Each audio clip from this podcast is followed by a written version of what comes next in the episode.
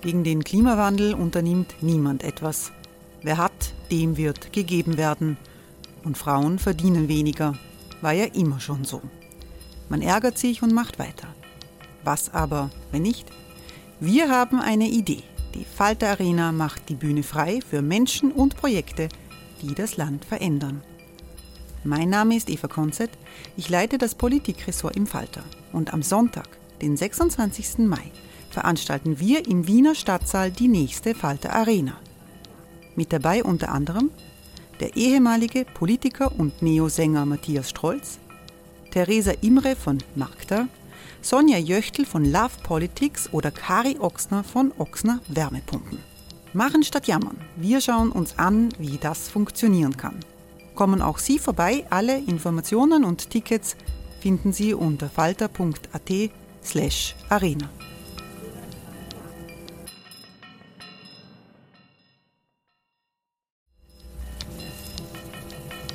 Falter-Podcasts werden durch Werbung unterstützt. Das hilft bei der Finanzierung unseres journalistischen Angebots.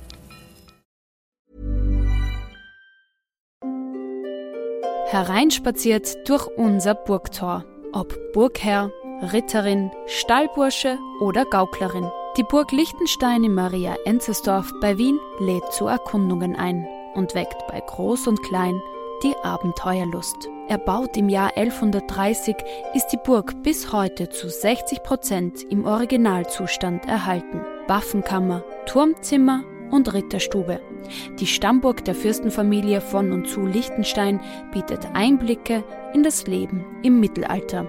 Besuchen Sie uns jetzt in der Erlebniswelt Burg Liechtenstein. Jeden Sonntag mit eigener Kinderführung. www.burgliechtenstein.eu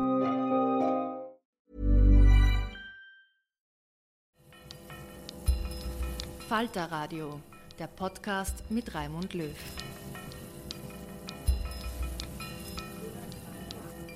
Sehr herzlich willkommen im Falter Radio. Ist die Inflation eine Art Naturereignis oder kann etwas unternommen werden gegen die bedrückend steigenden Preise? Die deutsche Wirtschaftswissenschaftlerin Isabella Weber hat das Phänomen Inflation in verschiedenen Phasen der Geschichte untersucht. Sie widerspricht ganz entschieden der These, dass Preiskontrollen in Krisensituationen schädlich sind. Dabei beruft sie sich auf den amerikanischen Ökonomen John Kenneth Galbraith und seine Rezepte nach dem Zweiten Weltkrieg. In Deutschland hat die Wirtschaftswissenschaftlerin Furore gemacht, als sie einen Gaspreisdeckel vorgeschlagen hat. Die anfangs als unerhört geltende Idee ist inzwischen umgesetzt. Isabella Weber verweist auf die fulminanten Unternehmensprofite in einer ganzen Reihe von Branchen.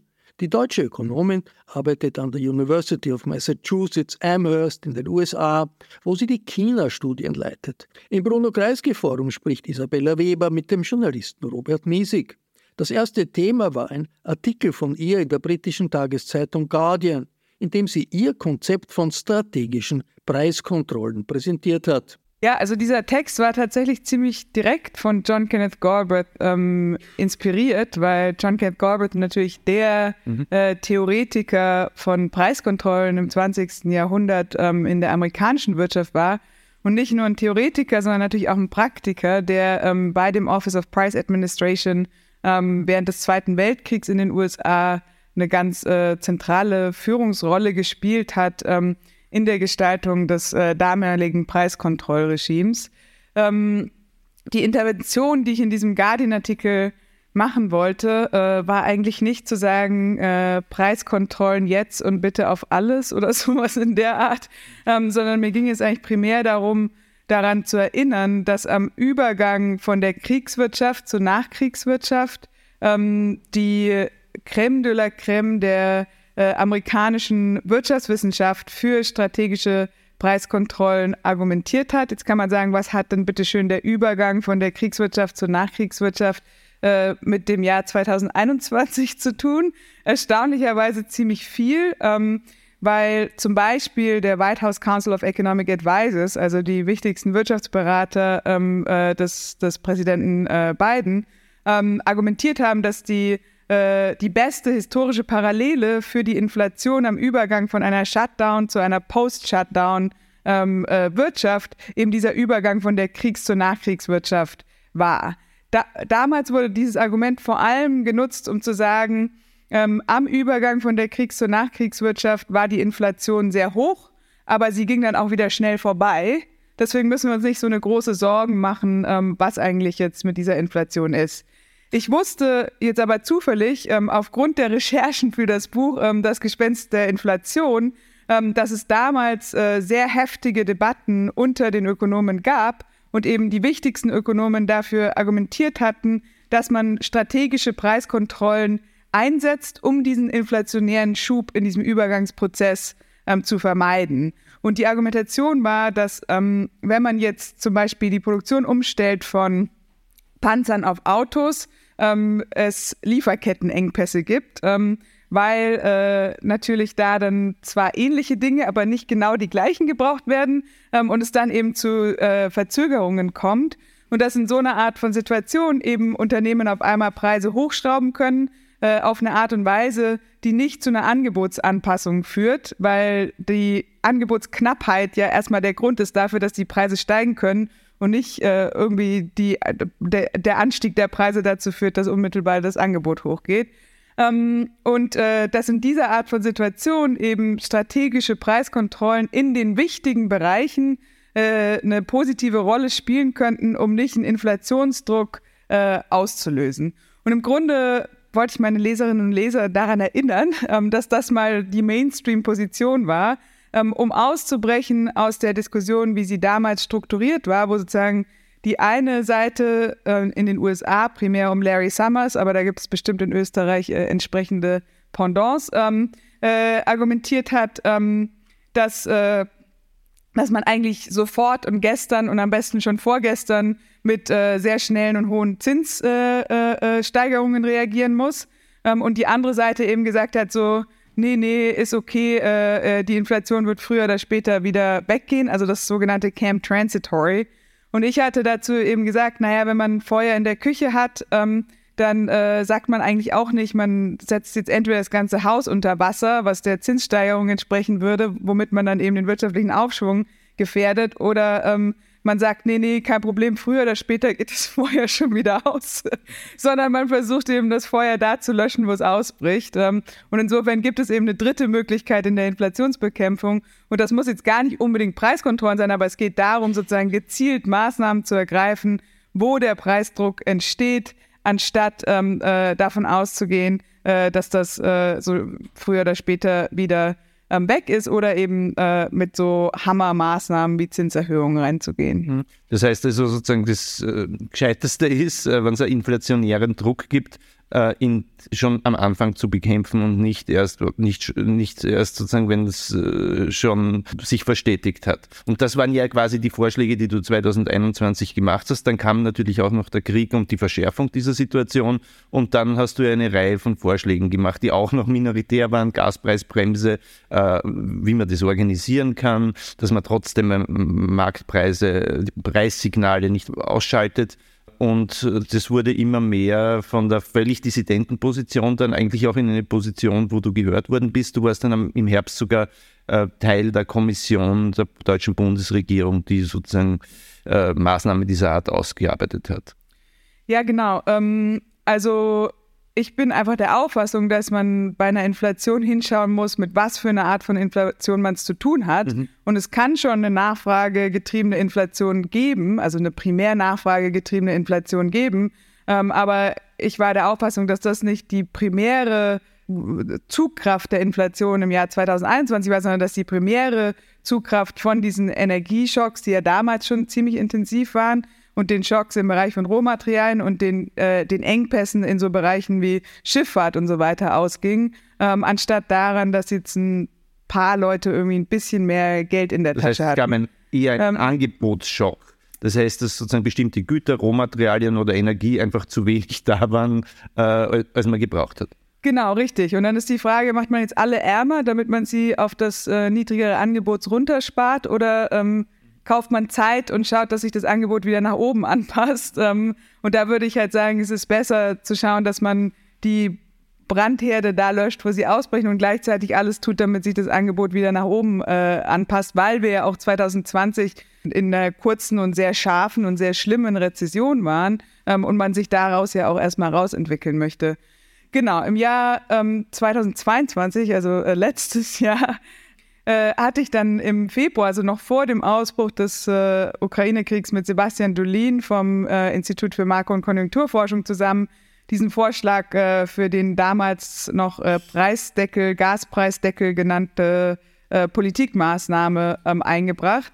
Und da haben wir argumentiert, dass man bei sowas Wichtigen wie Gas, wo die Menschen jetzt nicht sagen können, so, wenn sie einen Gasanschluss haben, okay, äh, jetzt benutze ich halt irgendwie kein Gas mehr oder äh, ach, heute fühle ich mich nach Vattenfall und äh, morgen nach dem Stadtwerk oder so, ähm, sondern da hat man ja einfach sehr wenig Ausweichmöglichkeiten. Man hat eben den Anschluss, den man hat. Man kann auch irgendwie sagen, dass man vielleicht die Temperatur im, äh, in der eigenen Wohnung ein bisschen runterschraubt, aber wenn die Außentemperaturen bestimmte Schwellen unterschreiten, dann äh, gibt es da eben auch nur so viel Anpassungsmöglichkeit. Man kann vielleicht auch sagen, man wäscht sich jetzt irgendwie nur noch einmal die Woche, aber wenn man darüber hinausgeht, dann äh, entsteht auch ein gesellschaftliches Problem. Genau, der Punkt ist, dass sozusagen die Nachfrageanpassung durch die realen äh, Gegebenheiten bei Gas begrenzt ist und dass man deswegen eben sozusagen die Nachfrage vor dem Preisschock schützen sollte, wo es sich um Grundbedürfnisse handelt und gleichzeitig aber natürlich die Preissignale an der an der Grenze, ähm, also den Grenzkonsum ähm, erhalten, ähm, weil man natürlich, wenn man es mit einer Gaspreissteigerung zu tun hat, die auch mit Gaspreisknapp, Entschuldigung, mit Gasknappheit in Verbindung gebracht werden kann, trotzdem möchte, dass die Leute versuchen zu sparen, wo sie sparen können. Ähm, und insofern eben war der Grundgedanke von diesem Gaspreisdeckel, dass jeder so ein Grundkontingent hat, das äh, preisstabilisiert ist und dann darüber hinaus die ähm, Preissignale wirken. Hm. Die Gaspreisbremse, würde ich sagen, folgt im groben dieser Philosophie, ist dann in der Umsetzung etwas anderes. Ich könnte jetzt ungefähr ähm, drei Stunden über die Details der Gaspreisbremse sprechen, aber ich glaube, was in Deutschland dann gewählt worden ist. Genau, wie es dann genau umgesetzt wurde und wie das ausgestaltet wurde. Ja. Wenn's, äh, könntest du die drei Stunden auf, in drei Minuten äh, kondensieren? Was ist in etwa das Prinzip äh, der deutschen Gaspreisbremse? Genau, also diese, diese Idee des Grundbedarfs äh, wurde dann umgesetzt, indem man gesagt hat, 80 Prozent des Vorjahresverbrauchs, ähm, was eine pragmatische Lösung war, weil man äh, keine Information darüber hat, wie viele Haushalte und wie viele Menschen hinter einem Gasanschluss sitzen und man deswegen nicht sagen konnte pro Kopf oder pro Haushalt so und so viel Gas, sondern man einfach von der empirisch gegebenen Größe ausgehen musste.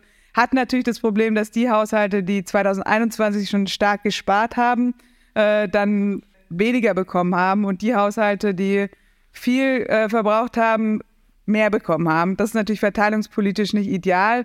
Deswegen gab es auch noch bestimmte flankierende Steuermaßnahmen, die nicht ganz das wieder ausgleichen. Aber das war sozusagen dann die pragmatische, der pragmatische Ansatz im Herbst 2022, wo wirklich das Gefühl war, okay, jetzt ist nicht mehr nur Feuer in der Küche, sondern das ganze Haus ist kurz davor, äh, unter äh, äh, Feuer, ähm, äh, im, im, im, Feuer zu sein. Ähm, und man dann eben sagt, okay, es geht jetzt einfach um die Schnelligkeit, ähm, auch wenn da bestimmte, also die, die verteilungspolitische Dimension im Endeffekt nicht perfekt ist. Ähm, Genau, und dann ist es, gibt es noch diese ganzen Diskussionen darüber, ähm, wie das äh, ausgezahlt wird. Und es wird so ausgezahlt, dass es eine Gutschrift auf der Gasrechnung ist. Insofern ist es eben eine, ein Gaspreisdeckel, der durch eine Gutschrift auf einer Gasrechnung umgesetzt wurde, was wahrscheinlich jetzt so für die meisten Menschen nicht so furchtbar aufregend ist, aber äh, unter Ökonomen durchaus die Gemüter ähm, sehr Wir reden eigentlich von subventionierten Preisen, weil das ist ja auch ein Importgut, dessen Preis im Import gestiegen ist, die, äh, wo dann quasi die Kosten der Staat trägt. Richtig. Aus der Perspektive des Gaskunden, der mehr als 80 Prozent äh, dieses, also der, der, der, das Grund das Grundkontingent ausschöpft, mhm. äh, ist es ein Gaspreisdeckel für dieses Grundkontingent. Aus der Perspektive ähm, des, äh, des Gasversorgers ist es eine Subvention, ähm, die nicht der Gasversorger bekommt, sondern die der Verbraucher bekommt und die über die Gasrechnung mhm. ähm, abgewickelt wird. Du hast äh, schon gesprochen über Galbraith und dessen Erfahrungen gewissermaßen auf, während der, des Übergangs von der Kriegswirtschaft zur Normalwirtschaft oder Postkriegswirtschaft. Und ich habe mich sowieso die ganze Zeit schon gefragt, warum man nicht äh, äh, auf die Erfahrungen von Galbraith und äh, der amerikanischen Kriegswirtschaft, aber auch der britischen Kriegswirtschaft schon während der Corona-Pandemie eingegangen ist. Weil da waren wir natürlich auch in einer nicht ganz unähnlichen Situation. Man hat Dinge gebraucht, äh, die man vorher vielleicht nicht in dieser Menge gebraucht hat, von Impfungen bis Beatmungsgeräten, was was immer. Bestimmte Sachen hat man nicht gebraucht, weil es die Konsumenten sowieso nicht nachgefragt haben, wie Flugzeuge, äh, Tanzclubs, Hotels und so weiter hätte man dann jetzt schon eigentlich schon vor drei, vier, fünf Jahren äh, sich an diesen Erfahrungen äh, sozusagen ein Beispiel nehmen müssen? Also manche haben das ja auch argumentiert, als äh, sozusagen die äh, Pandemie ausgerufen wurde und dann klar war, dass es sehr flächendeckende Shutdowns geben würden. Zum Beispiel Jamie Galbraith, äh, der natürlich von seinem Vater da sozusagen gelernt hat an der Stelle. Ähm, ich würde schon sagen, dass es da äh, teilweise sehr problematisches Marktversagen gab. Ähm, also zum Beispiel in den USA gab es Momente, wo sich die ähm, verschiedenen Bundesstaaten dann gegenseitig überboten haben im Kauf von äh, Masken, Schutzkleidung, Beatmungsgeräten und so weiter. Und das ist natürlich ein Problem, weil wenn es einfach nur so und so viele Beatmungsgeräte, Schutzkleider und so weiter gibt, ähm, dann, äh, also in der ganz kurzen Frist und dann auf einmal diese Preise total in die Höhe getrieben werden, ähm, äh, dann hat das dazu geführt, dass es auch zu häufig sehr ungerechten Verteilungen zwischen reichen und armen Staaten gekommen ist. Ähm, und genau, also da ist, ist auf jeden Fall schon ein Fragezeichen, ob das so gut gelaufen ist. Man kann natürlich dagegenhalten und sagen, die Produktion hat sich dann auch ziemlich schnell ausgeweitet, ähm, aber ich weiß, also der Preis hat dabei natürlich eine Rolle gespielt, deswegen würde ich jetzt nicht sagen, man sollte hier irgendwie den Preis komplett unterdrücken oder so. Ähm, aber ob man jetzt so einen Überbietungswettbewerb gebraucht hätte, dass äh, Unternehmen einen Anreiz haben, in so einer totalen Krisensituation äh, zu versuchen, äh, alles zu tun, um, um die Produktion auszuweiten, bin ich mir nicht so sicher. Und ich würde sagen, dass gerade in der Anfangsphase der Pandemie wir auch sehr viele freiwillige Initiativen gesehen haben von Unternehmen und Privathaushalten und so weiter, einfach so ein All-it-takes-Mentalität. Ähm, und dass da ein größeres Grad an, größerer Grad an Koordinierung wahrscheinlich zu einem äh, äh, besseren Ergebnis ähm, geführt hätte. Vielleicht noch einmal ganz kurz zurück zu John Kenneth Galbraith. Also zwei ähm, wichtige Prinzipien, die ich aus seiner Arbeit ziehen würde, ist, äh, einerseits, dass äh, Preiskontrollen immer nur Zeit kaufen können äh, für die Maßnahmen, die sozusagen wirklich diese Knappheiten ähm, überwinden. Also wenn man jetzt zum Beispiel gesagt hätte, man hätte die Preissteigerung für Masken oder ähm, Hand Sanitizers oder sowas ähm, nicht komplett unterbunden, aber in einem bestimmten Rahmen gehalten, ähm, dann hätte man damit äh, Zeit gekauft, dann hätte man aber natürlich gleichzeitig Maßnahmen ergreifen müssen, um sicherzustellen, dass trotzdem äh, oder äh, überhaupt ähm, ähm, das Angebot äh, sich dann anpasst. Ich würde sagen, dass dieses Prinzip sich auf die Gaspreisbremse zum Beispiel übertragen, übertragen lässt. Also wenn man jetzt so eine Brücke in die Zukunft baut, indem man den Preis eben bremst äh, auf so einen äh, äh, erwarteten zukünftigen Preis, ähm, dann ist die Frage, was man in der Zwischenzeit tut, ob man dann sagt, okay, man tut irgendwie gar nichts. äh, und dann äh, wird natürlich, wenn man den Preis äh, dann wieder freigibt, der Preis wahrscheinlich äh, einfach nur nach oben gehen. Wahrscheinlich nicht ganz so akut wie im Jahr 2022, weil vielleicht die Kriegslage sich verändert hat, aber trotzdem wird er dann erstmal nach oben schnellen. Wenn man aber die gekaufte Zeit nutzt, ähm, um alternative Gasquellen aufzutun oder noch besser mit aller Kraft voraus, äh, zusätzlich auch ähm, in erneuerbare Energien zu investieren äh, und äh, wo auch immer geht, äh, Gas mit äh, Strom mit Gas zu ersetzen und so weiter, dann äh, ist es auch, ist diese gekaufte Zeit auch auf eine reale Art und Weise genutzt worden und dann ist die Situation, wenn man die Preisbremse dann irgendwann vielleicht nicht mehr braucht, auch tatsächlich real eine andere. Ähm, das zweite Prinzip ist, dass wenn man in so einen extremen Krisensituationen wie Krieg ähm, oder eben vielleicht auch so einer extremen äh, Krisensituation wie Naturkatastrophen, äh, Pandemien und so weiter, preisstabilisierende Maßnahmen ergreift, dass die immer an den konkreten Gegebenheiten ähm, ansetzen müssen und dass man sozusagen genau verstehen muss, wie eigentlich die Institutionen, wie die Realitäten in den relevanten Märkten sind. Ähm, und um vielleicht ein Beispiel aus dem Buch, ähm, aus dem chinesischen Kontext zu nehmen, äh, in den 1940er Jahren während des chinesischen Bürgerkrieges ähm, war die äh, Inflation sehr, sehr hoch in China. Also war eine richtige Hyperinflation. Ähm, und in dem Kontext hatten die Nationalisten damals versucht, die Preiskontrollen, wie sie in den USA umgesetzt wurden, ähm, in China äh, nachzumachen und haben da tatsächlich auch ähm, die äh, amerikanischen Experten, so Leute wie den Direktor des Office of Price Administration, Leon Hendershot, eingeladen, ähm, um sie zu beraten und haben dann sozusagen versucht, auch so ein General Price Freeze zu machen. Das hat aber überhaupt gar nicht funktioniert, weil ähm, man es in China mit einer vorwiegend agrarischen Wirtschaft noch zu tun hatte, mit unendlich vielen Kleinbauern, die auf noch sehr einfache Art und Weise sozusagen unabhängig voneinander produziert haben und das natürlich eine komplett andere Situation ist als eine in den, in den 40er Jahren schon ziemlich hoch industrialisierte amerikanische Wirtschaft mit sehr konzentrierten Sektoren, wo ähm, äh, die, äh, die Unternehmen selber sozusagen äh, in vielen Bereichen auch Preise setzen können, im Gegensatz zur Landwirtschaft, wo jeder einzelne Bauer eben einfach nur den Preis nehmen kann, der sich auf dem Markt ergibt. Ähm, oder wie John Kenneth Corbett es formuliert hat, it's, it's pretty easy to fix prices that are already fixed. Also es ist relativ einfach, Preise festzusetzen, die ohnehin aktiv gesetzt werden. Und es ist sehr schwierig, äh, Preise zu setzen, äh, die nicht äh, von irgendwelchen Akteuren aktiv gesetzt werden. Ähm, und insofern ist es dann damals in China auch knallhart gescheitert, diese Versuche, Preiskontrollen zu machen will heißen, äh, ich bin keine blinde Verwächterin von Preiskontrollen immer und überall, sondern man muss genau hinschauen ähm, und man muss eben äh, bei den gegebenen äh, Strukturen ansetzen.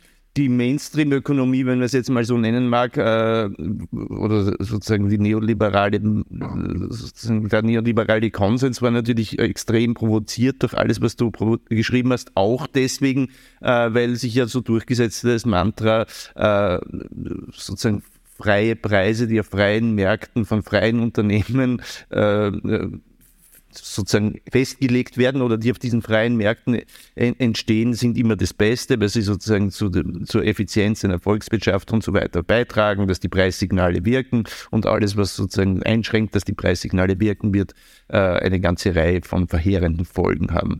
Ähm, wenn man, und das ist ja vielleicht auch gar nicht so ganz falsch, also freie Preisbildung wird ja sozusagen quasi ihre Vorteile haben. Äh, aber auf der anderen Seite äh, in insbesondere Katastrophensituationen wie diesen sozusagen ihre negativen Seiten. Wenn man es historisch wenn du es historisch äh, an den verschiedenen Beispielen äh, anlegst, was sind, wo haben, äh, was sind die Vorteile äh, von so äh, Preiskontrollen und äh, inwiefern sind die Vorteile so viel so groß, dass sie sozusagen die Vorteile einer freien Preisbildung unter, überwiegen? Hey, it's Ryan Reynolds, and I'm here with Keith, co star of my upcoming film, If, only in theaters, May 17th. Do you want to tell people the big news? Right, I'll do. Sign up now and you'll get unlimited for $15 a month in six months of Paramount Plus Essential Plan on us. Mintmobile.com slash switch. Upfront payment of $45 equivalent to $15 per month. Unlimited over 40 gigabytes per month. Face lower speeds. Videos at 480p. Active Mint customers by 531.24 get six months of Paramount Plus Essential Plan. Auto renews after six months. Offer ends May 31st, 2024. Separate Paramount Plus registration required. Terms and conditions apply if rated PG. Ja, also erstmal ist es natürlich so, dass äh, Preissignale extrem wichtig sind und ein extrem wichtiges Element einer funktionierenden Marktwirtschaft sind. Das Buch, ähm, wie China der Schocktherapie entkam, äh, handelt ja auch genau von den 80er Jahren, wo China eben aus einer Situation einer sehr zentralistisch kontrollierten Wirtschaft kam, die in den späten 70er Jahren spätestens äh, ziemlich äh, an äh, Schwung verloren hatte ähm, wo sozusagen dann nochmal so ein Anlauf war, zu versuchen mit äh, Sowjet, ähm, also mit sowjetischer oder eigentlich stalinistischer äh, Big Push Industrialisierung irgendwie doch noch Wachstum und schnelle Entwicklung hinzubekommen, der dann äh, ziemlich schnell gescheitert ist und man dann eben äh, dazu gekommen ist, dass man jetzt einfach mehr Markt braucht, weil es anders nicht mehr weitergeht. Insofern äh, bin ich äh, äh der Meinung, dass es, auf, dass es auf jeden Fall Märkte braucht und dass äh, äh, dass äh, komplette Planwirtschaften bestimmt äh, nicht äh, irgendwie äh, ein, eine Zielvorstellung sind. Worauf es aber in Katastrophensituationen ankommt, ist, dass es Konstellationen geben kann, wo die Preise nicht so funktionieren, wie wir es uns vorstellen. Also eigentlich denken wir, dass der Preis hochgeht und dann auf einen steigenden Preis eine Angebotsanpassung folgt. Und deswegen wollen wir auch, dass der Preis hochgeht, damit das Angebot sich eben anpasst. Jetzt können aber Situationen entstehen, wie zum Beispiel, als äh, die Häfen in der Pandemie mit riesigen Staus versehen waren, ähm, wo auf einmal es so einen riesigen Stau gibt, also ein wirkliches Bottleneck, einen wirklichen Engpass, ähm, weil eben einfach aufgrund des Staus äh, sehr, sehr viele Schiffe vor dem Hafen sind, aber trotzdem nur so und so viele Schiffe durch diesen Hafen durch können. Und dann äh, haben sich die Frachtraten vermehrfacht. Also nicht einfach nur irgendwie 10, 15, 50, 100 Prozent gestiegen, sondern drei, vier, fünf, sechs, sieben Mal äh, ver vervielfacht. Ähm, dann entsteht eine Situation, wo es auf einmal für die Frachtunternehmen gar nicht so furchtbar attraktiv ist, dass dieser Stau sich so schnell wieder auflöst. Ähm, und wenn man sich die äh, Earnings Reports von diesen Unternehmen anschaut, wie zum Beispiel Maersk, dann waren diese, ja, also diese Monate, in denen äh, dieser riesige Stau war, die besten Monate, die die in sehr langer Zeit erlebt haben. Ähm, und wenn das der Fall ist, dann ist es halt auf einmal aus der Seite des Unternehmens, das ja eigentlich diese Angebotsanpassungen äh, vornehmen sollte, gar nicht mehr so furchtbar attraktiv, das zu tun. Ich glaube, ein bisschen sowas ähnliches ist sogar auch im Ölsektor passiert, wo, wenn wir uns die Earnings Calls anschauen, die, die Führ Führungskräfte dieser Unternehmen, die CEOs dieser Unternehmen, äh, so Sachen sagen wie, we are taking a disciplined approach to investment. Also wir, wir, ähm, wir gehen sehr diszipliniert vor mit Investitionen und mit Kapazitätserweiterungen. Und die haben sozusagen im, ähm, während den, den Shutdowns, als die Nachfrage eingebrochen ist, die ähm, teuersten Produktionsanlagen abgeschaltet und dann ist die Nachfrage wieder hochgegangen und die hatten alle koordiniert die teuersten Produktionsanlagen abgeschaltet äh, und dann sind die Preise in die Höhe geschnellt und die hatten auf einmal die höchsten Profitmargen, die sie überhaupt äh, je gehabt haben und dann war der Anreiz jetzt sozusagen ganz schnell das Angebot auszuweiten nicht so furchtbar groß. Natürlich kommt noch die Unsicherheit mit Klimawandel und grüner Transformation und so weiter jetzt aus der Perspektive von Ölunternehmen dazu. Und natürlich hat der Ukraine-Krieg eine riesen Rolle gespielt. Ich möchte jetzt nicht sagen, so, der Ölpreis ist eine Konspiration der Ölunternehmen oder sowas. Aber wenn man da genau hinliest und zwischen den Zeilen liest und manchmal auch noch nicht mal zwischen den Zeilen liest, gibt es Stellungnahmen, die sehr explizit sagen, dass diese Knappheitssituation, die entstanden ist, ähm, zu hohen Profitmargen und letztlich zu einer sehr günstigen Situation für die Unternehmen gekommen ist. Das ist was, was in solchen Schocksituationen auftreten kann und wo dann gewissermaßen die privaten Preise versagen, das zu tun, was sie tun sollten, ähm, nämlich das, die Angebotsanpassung ähm, anzuregen. Das heißt jetzt nicht, dass man in jeder Schocksituation gleich irgendwie mit pauschalen Preiskontrollen reingehen soll, aber zum Beispiel sowas, wie es in den Bundesstaaten, äh, in, man, in, vielen Bundesstaaten in den USA gibt, äh, mit den sogenannten Price Gouging Laws. Das sind äh, Gesetze gegen Preistreiberei sind, glaube ich, schon ein ganz guter Ansatz. Ähm, die USA haben sehr viel Erfahrung mit Naturkatastrophen, weil es da einfach viel häufiger Naturkatastrophen gibt als äh, bei uns in Mitteleuropa. Und wenn irgendwie auf einmal so ein Blizzard äh, passiert oder ein Tornado oder äh, irgendwie ein Bombcyclon oder was da alles für schöne Dinge ähm, herumfliegen, die natürlich überhaupt nicht schön sind, ähm, dann hat man eben festgestellt, dass zum Beispiel vor so einem Tornado auf einmal äh, die Nachfrage nach, äh, nach irgendwie so Sperr, äh, äh wie sagt man, Sperrholz äh,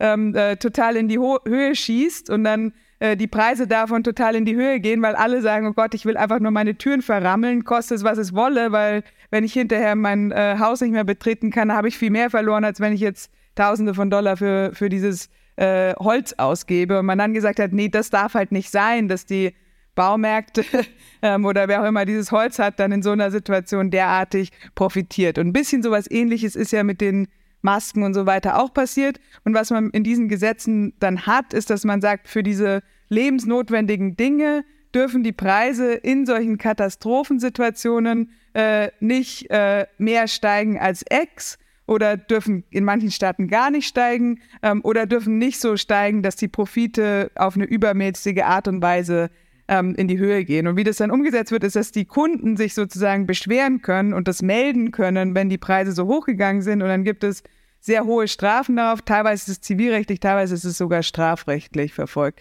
Nur als ein Beispiel, dass es sozusagen jetzt äh, was ist, was immer noch in der gängigen Praxis in so einer freien Marktwirtschaft wie den USA ist, dass man in solchen äh, Katastrophenmomenten äh, es eben immer wieder mit so Phänomenen von Preistreiberei zu tun hat, ähm, die nicht den, der normalen Logik von Märkten entsprechen, wie wir sie in, in, in, in stabileren Zeiten äh, annehmen würden. Jetzt kann es ja in einer Inflation, in so einer Situation, insbesondere wie bei uns jetzt, die ganz wesentlich getrieben ist durch steigende importierte Energiepreise, äh, so sein, dass halt einfach die Preise steigen und die Kosten der Unternehmen auch und die Löhne steigen auch und es ist zwar unangenehm, aber es verändert nichts an der Verteilung.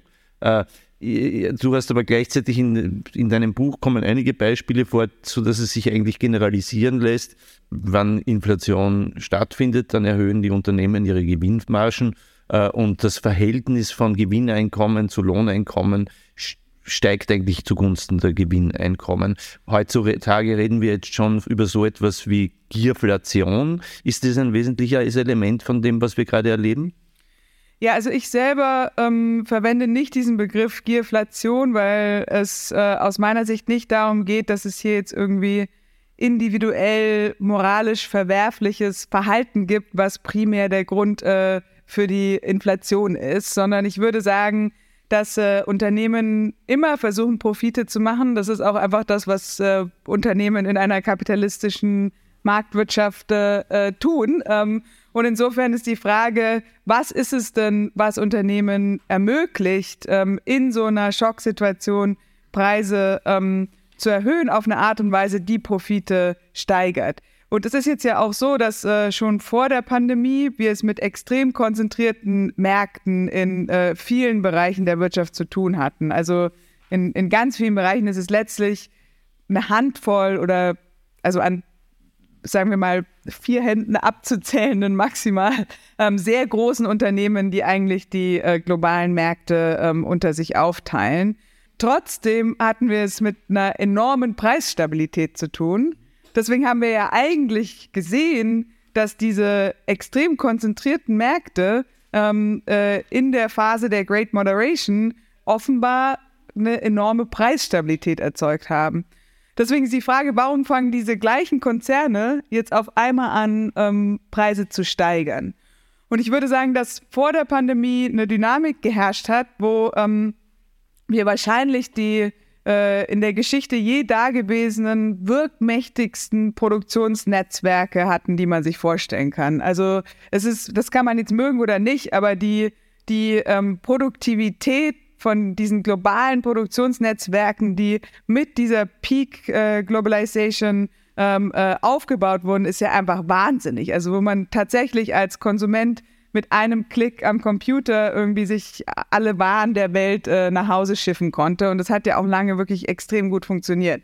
Das heißt, wenn jetzt in so einer Situation Unternehmen im Wettbewerb stehen, die alle solche gigantischen Lieferketten äh, äh, äh unter sich äh, organisiert haben und dann würde das eine Unternehmen sagen, okay, ich äh, fange jetzt aber an, meine Preise zu erhöhen. Dann würde das andere Unternehmen sagen, herzlichen Dank, äh, dann nehme ich jetzt deine Kunden, weil ich dieses wunderbare Produktionsnetzwerk habe, kann ich nämlich auch ganz blitzschnell ähm, meine, mein Angebot ausweiten äh, und kann deine Kunden äh, äh, übernehmen. Und damit ist der Wettbewerbsdruck trotz dieser konzentrierten Situation einfach gigantisch gewesen.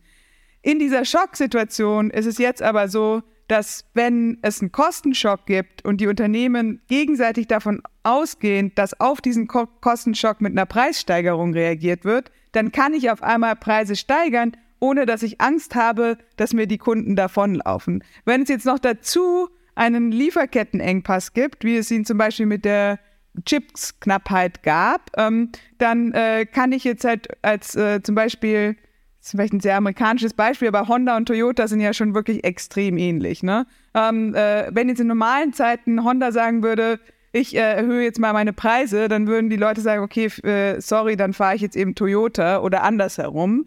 Ähm, jetzt in der Situation von Chip-Shortages ist es aber so, dass es bei beiden ähm, Autoherstellern riesige Warteschlangen gibt ähm, für überhaupt ein Auto, um überhaupt ein Auto zu bekommen. Das heißt, sie können jetzt auf einmal die Preise erhöhen und dann können die Kunden sagen so, oh, was mache ich denn jetzt? Jetzt kann ich mich beim anderen in der Warteschlange anstellen. Aber ähm, der andere hat in der Zwischenzeit auch schon die Preise erhöht, weil er auch so eine riesenlange Schlange hat.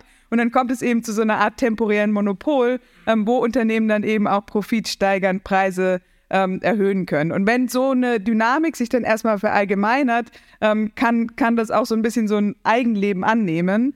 Ähm, trotzdem möchte ich auch darauf verweisen, dass wir eindeutig in unserer Forschung auch sehen, dass das, also dass es, dass es auch im Unternehmenssektor durchaus Krisengewinner und Krisenverlierer gibt.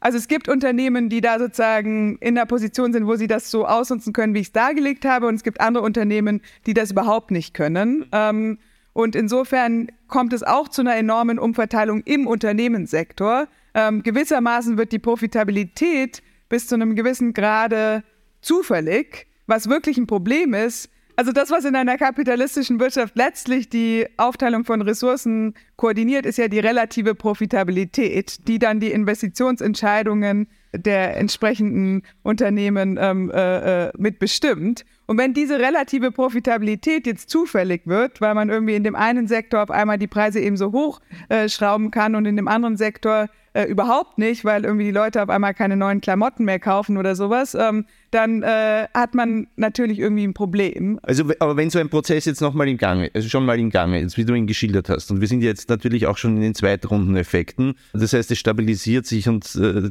der Preisauftrieb ist wiederum der Grund für weiteren Preisauftrieb. Äh, wie würdest du analysieren in die Situation, in der wir jetzt stehen und wie gefährlich ist es, dass das so weitergeht? Äh, was würde das auch bedeuten? Äh, und äh, wie kann man jetzt noch mit den Preiskontrollen, die du vor einem Jahr vorgeschlagen hast, die ja sozusagen quasi genau das verhindern hätte sollen, dem überhaupt noch Herr werden? Ich würde sagen, dass eben wie, wie vorhin schon angesprochen, die beste historische Parallele der Übergang von der Kriegswirtschaft zur Nachkriegswirtschaft mhm. ist. Was nach dem Ersten Weltkrieg passiert ist, ist, dass die Preise dann in die Höhe geschnellt sind und dann, äh, also sozusagen hochgeschossen und dann in den Keller gefallen. Und dann hatte man sozusagen erstmal einen Boom und dann einen kurzen äh, deflationären äh, mhm. Bust, ähm, der dann äh, in den 20er Jahren irgendwann in die Great Depression übergegangen ist. Und das wollte man natürlich nach dem Zweiten Weltkrieg vermeiden. Ähm, und dann gab es aber in den USA eine Situation, wo man trotz dieser Empfehlungen der Wirtschaftswissenschaftler trotzdem alle Preise über Nacht liberalisiert hat aufgrund von politischen Dynamiken. Ähm, und dann gab es wieder eine sehr scharfe Inflation 1947, im Übrigen auch in Deutschland nach der Preis- und Währungsreform gab es auch eine sehr scharfe Inflation. Ähm, und in den USA hat es dann wiederum zu einer, also gab es dann irgendwann so einen Kipppunkt und dann sind die Preise gefallen und dann gab es eine ganz kurze Rezession und dann danach hat aber der Koreakrieg angefangen, was dann so eine Art äh, militärischer Keynesianismus war, der dann den Ausweg daraus ge ge äh, geboten hat. Deswegen habe ich lange darüber nachgedacht, ob wir jetzt eigentlich auch irgendwann auf so einen Kipppunkt ähm, zusteuern, wo irgendwann auf einmal äh, die Preise anfangen, stark zu fallen. Äh, es ist immer schwer, solche Vorhersagen zu treffen. Mein Gefühl ist, dass es eher unwahrscheinlich ist, dass das passiert, was auch wiederum mit den Marktstrukturen zu tun hat, weil wir heute viel, viel mehr Unternehmen haben, die in einer Position sind, Preise zu setzen, im Gegensatz zu wettbewerblichen Märkten, Entschuldigung, also im Gegensatz zu Märkten, in denen ähm, äh, Unternehmen als Preisnehmer ähm, agieren. Ähm, und dass in solchen äh, Märkten, wo Unternehmen Preise setzen, sie alles tun, damit die Preise nicht fallen. Ähm, deswegen sehen wir zum Beispiel, dass die Ölpreise, die Rohmaterialpreise und so weiter runtergehen, weil das sind Märkte, in denen selbst sehr große Unternehmen Preisnehmer sind, aber dass gleichzeitig äh, die verarbeiteten, äh, äh, die Preise von den verarbeiteten Gütern äh, nicht runtergehen und in vielen Bereichen auch immer noch stark nach oben gehen. Ähm, und das äh, erzeugt natürlich eine Situation, wo selbst wenn jetzt die Preise stabil bleiben, wenn die Kosten fallen, die Profitmargen in bestimmten Bereichen wieder steigen könnten. Und das ist jetzt nicht was, was ich mir ausgedacht habe, sondern das ist was, was ich auf Earnings Calls, ähm, in Earnings Calls von Unternehmen gelesen habe, inklusive im Übrigen äh, bei Lebensmittelunternehmen wie Pepsi, Cola ähm, und so weiter.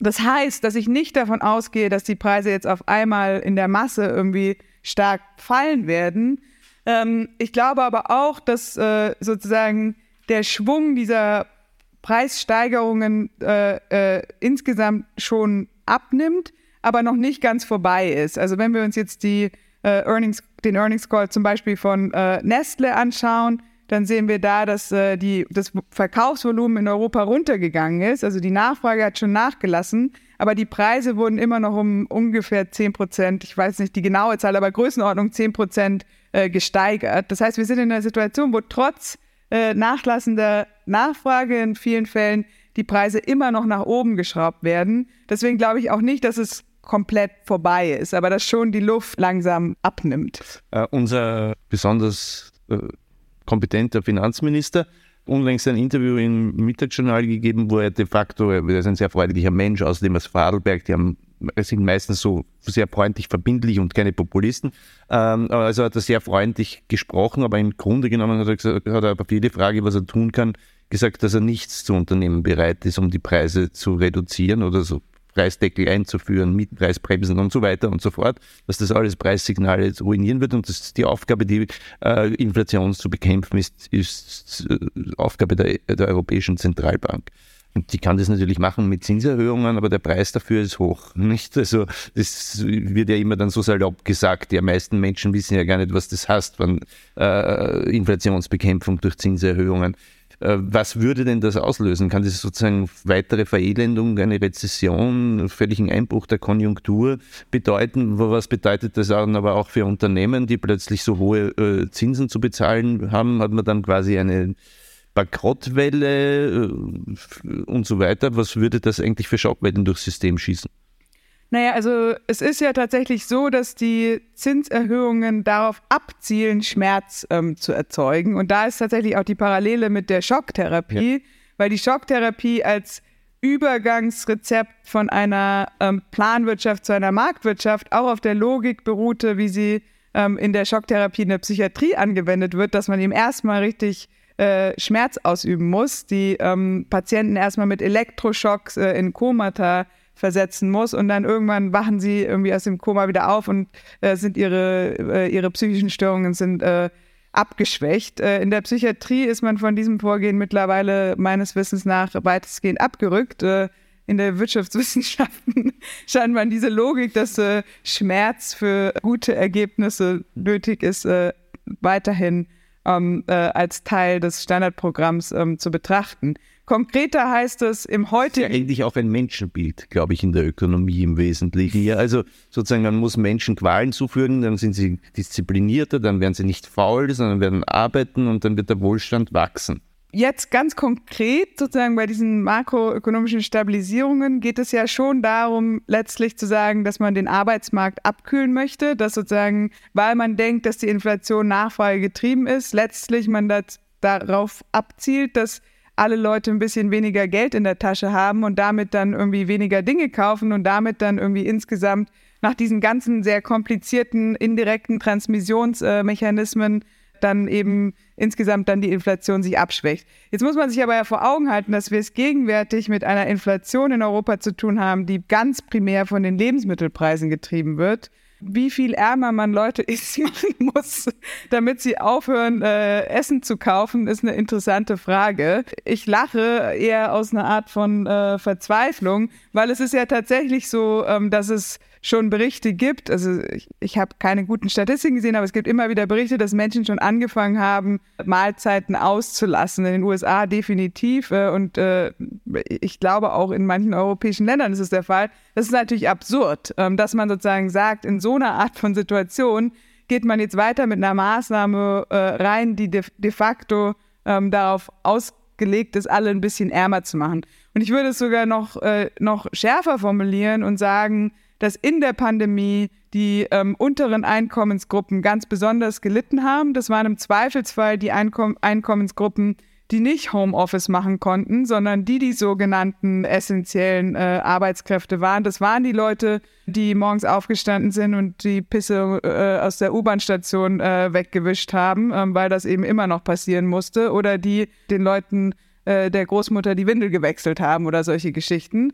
Das sind auch in den Ländern, in denen es nicht so ein gutes Sozialsystem gibt wie in Deutschland oder Österreich, die Leute gewesen, die als allererstes gefeuert wurden. Ähm, also die, die damals als erstes gefeuert werden, sind auch wahrscheinlich die, die jetzt als erstes gefeuert werden, wenn man dann den Arbeitsmarkt abkühlt.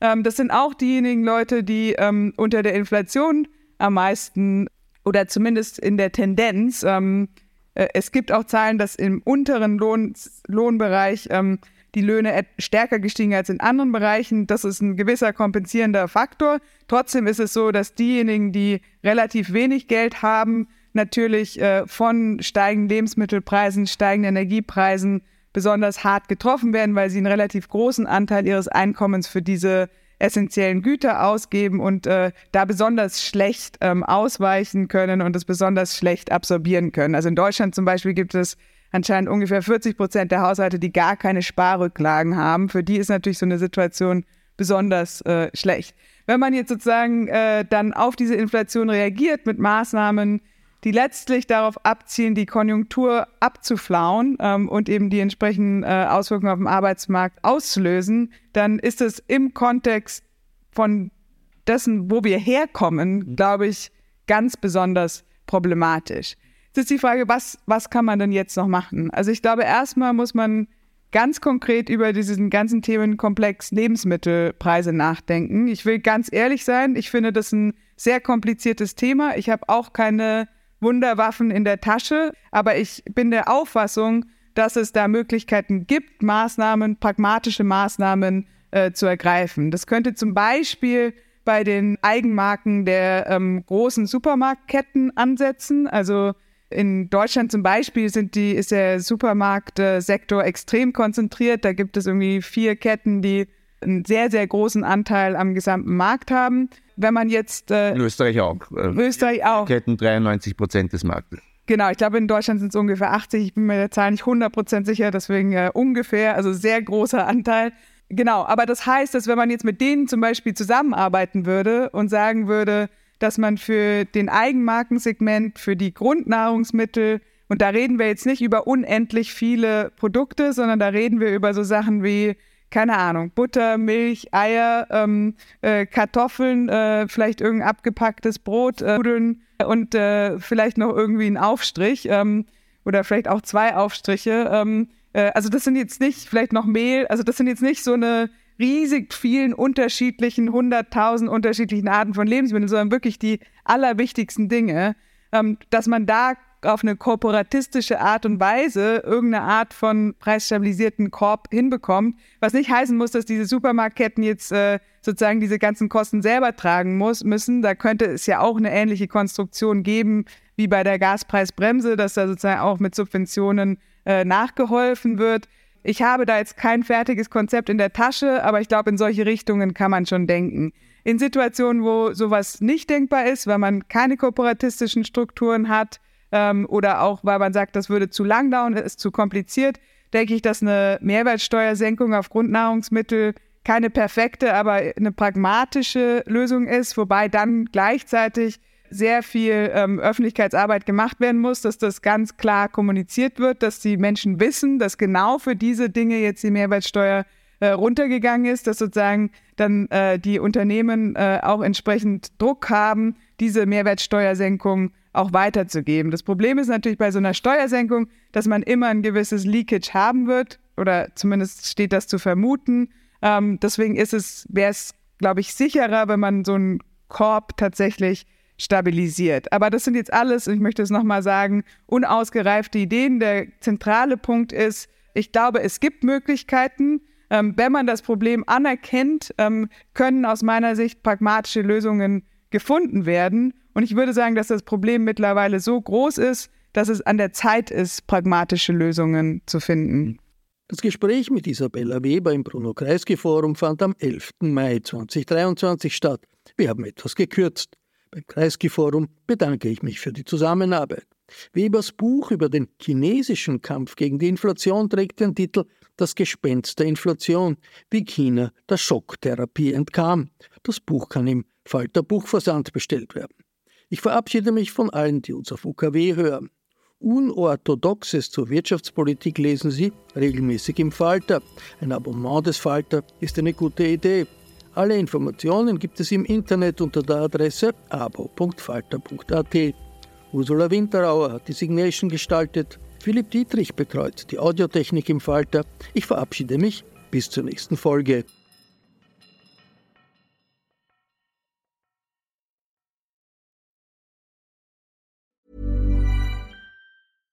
This message comes from BOF sponsor eBay. You'll know real when you get it. It'll say eBay Authenticity Guarantee. And you'll feel it. Maybe it's a head turning handbag, a watch that says it all, jewelry that makes you look like the gem, or sneakers and streetwear so fresh every step feels fly. eBay gets it. So look for the blue check mark next to that thing you love and be confident that every inch, stitch, sole, and logo is checked by experts. With eBay Authenticity Guarantee, you can trust that feeling of real is always in reach. Ensure your next purchase is the real deal. Visit eBay.com for terms. Hey, it's Paige DeSorbo from Giggly Squad. High quality fashion without the price tag? Say hello to Quince. I'm snagging high end essentials like cozy cashmere sweaters, sleek leather jackets, fine jewelry, and so much more. With Quince being 50 to 80% less than similar brands. And they partner with factories that prioritize safe, ethical, and responsible manufacturing. I love that. Luxury quality within reach. Go to quince.com slash style to get free shipping and 365 day returns on your next order. Quince.com slash style.